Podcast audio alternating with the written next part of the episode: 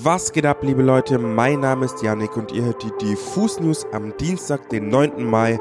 Heute mit Micha und meiner Wenigkeit. Wir sprechen heute über das Panama Open Air, neue Musik von Brian Chatton und es geht um das potenzielle Ende von The Weeknd. Außerdem reden wir über die Debüt-EP von Aaron und stellen euch Ikimel als Newcomerin vor. Los geht's!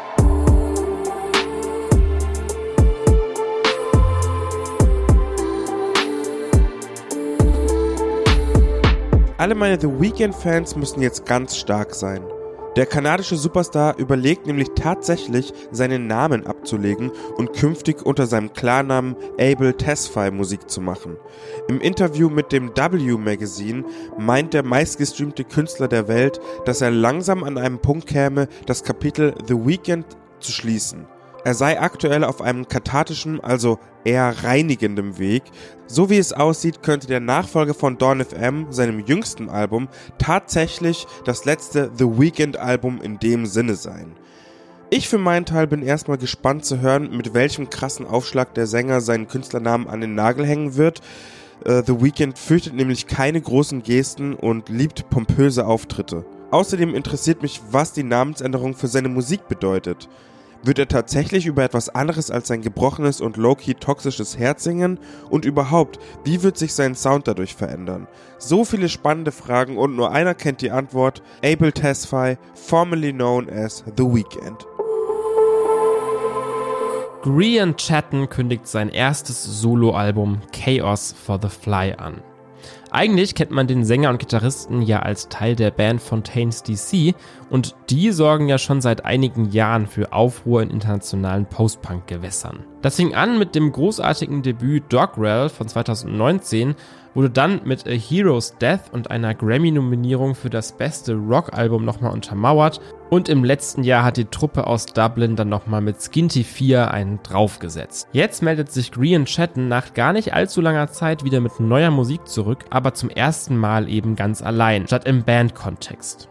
Über sein Debütalbum Chaos for the Fly, das am 30. Juni erscheinen soll, sagt er, der Großteil dieses Albums wurde geschrieben, indem ich einfach alleine mit meiner Gitarre da saß. Und ich mag die Idee, auf diese Elemente reduziert zu werden. Diese Reduktion hört man auch in den ersten beiden Singles, The Score und Fairlies, heraus. Beide ziemlich akustische Stücke, irgendwo zwischen Folk, Rock, Amerikaner und klassischem Singer-Songwriter-Tum, aber trotzdem eben durchzogen mit dieser Morbidität und Beklemmung, die man schon von Fontaines DC kennt und liebt obwohl es jetzt eben kein Post-Punk mehr in diesem Sinne ist. Ob das dann auch die bestimmenden Töne für das kommende Debüt werden oder ob wir dann auf Albumlänge noch mehr und andere Facetten zu hören bekommen, das zeigt uns dann Chaos of the Fly am 30. Juni.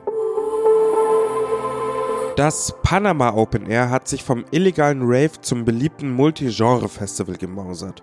Beim zweitägigen Festival erwarten BesucherInnen eine Mischung aus EDM, Hip-Hop und Pop. Bevor ihr euch jetzt fragt, Diffus berichtet über ein Rave-Festival aus Mittelamerika, haltet ein. Es geht natürlich um das gleichnamige Festival in Bonn und der Name ist übrigens eine Referenz an Oh, wie schön ist Panama von Janosch. Außerdem verspricht es als Multigenre-Festival eine bunte Mischung an Musik. Wir durften dem Team der VeranstalterInnen ein paar Fragen zukommen lassen und die liebe Maria hat uns diese beantwortet. Als erstes wollten wir wissen, was man sich unter der bisher größten Ausgabe des Panama Open Air in Bonn vorstellen kann. Nicht nur besuchermäßig wird das Panama Open Air das größte Panama aller Zeiten, sondern insbesondere in der Vielfältigkeit und Internationalität des Lineups, der Dimension der vier größtenteils komplett neu designten Bühnen und auch in der Anzahl an Attraktionen spiegelt sich das Wachstum wider. Es hat uns auch interessiert, was für eine Geschichte genau hinter dem Namen Panama Open Air steckt. Der Name Panama Open Air basiert auf der Kindergeschichte von Janosch, Oh wie schön ist Panama, die vermutlich jeder kennt, in welcher Tiger und Bär eines Tages eine äh, nach Bananen riechende Holzkiste finden, auf welcher Panama steht. Durch den Duft vermuten sie, dass Panama der schönste Ort der Welt sein muss und machen sich auf die Reise dorthin. Auf der Suche lernen sie viele neue Freunde kennen und kommen nach langer Zeit vermeintlich in Panama, dem schönsten Ort der Welt, an. Was sie nicht bemerken, sie sind eigentlich gar nicht in Panama angekommen, sondern wieder in ihrem eigenen Zuhause, welches sie durch Verwilderung nicht erkennen. Das ist der Kerngedanke des Namens und auch des Festivals. Panama ist der schönste Ort der Welt und gleichzeitig zu Hause.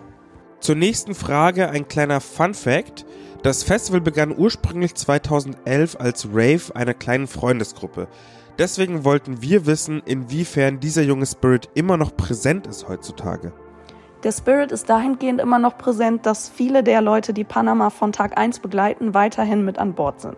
Seien es Besucher als auch Mitarbeiter, Partner oder sonstige Wegbegleiter.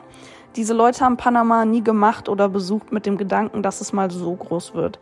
Um diesen familiären Spirit zu wahren, halten wir an einigen Elementen, die von Anfang an dabei waren, fest, weil wir wissen, wie sehr sie geliebt und geschätzt sind, wie zum Beispiel unsere Bretterbude, die immer noch die gleiche Intimität besitzt, auf der das gleiche Genre spielt und auch die gleichen Künstler, die von Anfang an bei Panama gespielt haben.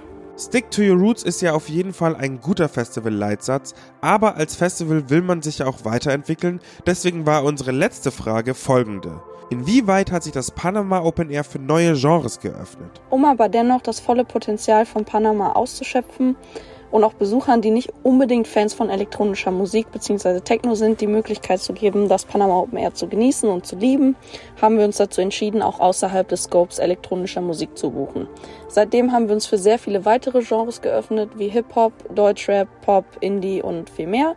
Hierbei verschwimmen teilweise auch die Grenzen, wie zum Beispiel bei einem Act wie Rufus du Sol, deren Genre Indie Dance bzw. Alternative Dances, was ich persönlich ein mega fit finde für Panama und ein super progressives und mutiges Booking ist.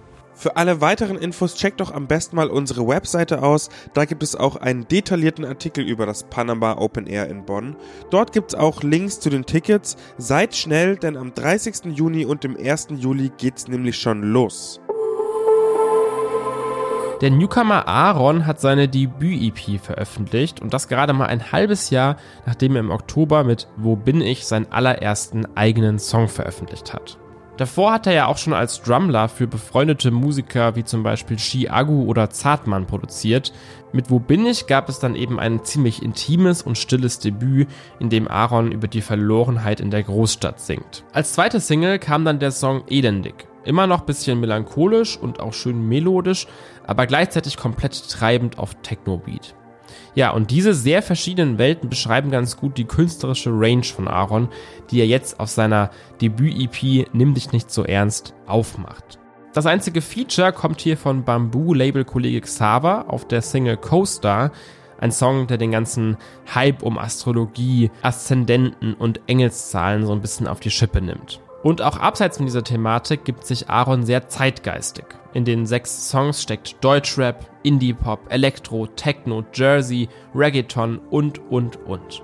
Der rote Faden ist dabei Aaron selbst, der mit seiner weichen Stimme ziemlich viel Wiedererkennungswert mitbringt und außerdem super starke Melodien kickt, die ziemlich lang im Kopf rumgeistern. Zum Schluss gibt's dann noch den nett gemeinten Tipp, nimm dich nicht so ernst können wir so unterschreiben. Und außerdem noch eine absolute Hörempfehlung für Aarons gleichnamige EP ausstellen. Aktuell findet im Deutschrap ja eine Art Rave-Revival statt.